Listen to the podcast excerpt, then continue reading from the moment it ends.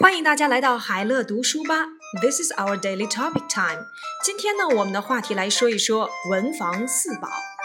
文房四宝，the four treasures of the study，它是中国古代书画用具的总称，指纸、墨、毛笔与砚台。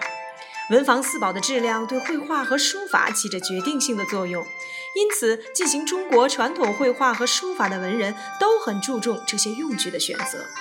唐宋时期的文房四宝因其质量优良与制作精美，为后世学者高度称颂。在某种程度上来说，文房四宝是促进中国传统文化发展的一个重要因素。词汇难点：书画用具，tools for painting and writing，tools for painting and writing。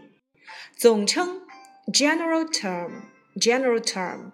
毛笔，brush pen。brush pen，起着决定性的作用，play a decisive role，play a vital role，play a decisive or vital role。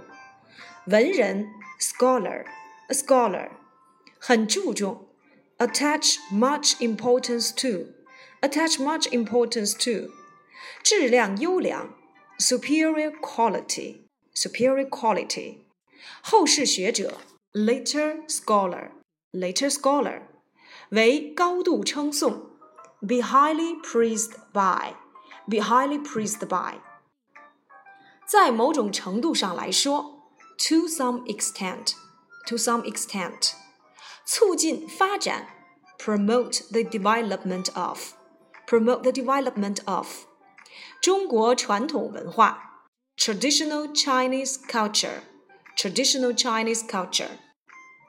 The four treasures of the study is the general term for a set of tools for painting and writing in ancient China, namely paper, ink, brush pen, and inkstone. The quality of the four treasures of the study plays a decisive role in one's painting and calligraphy. Therefore, scholars engaging in traditional Chinese painting and calligraphy attached much importance to the choice of the tools. The products of the four treasures of the study, elaborately made during the Tang and Song dynasties, are highly praised by later scholars for their superior quality.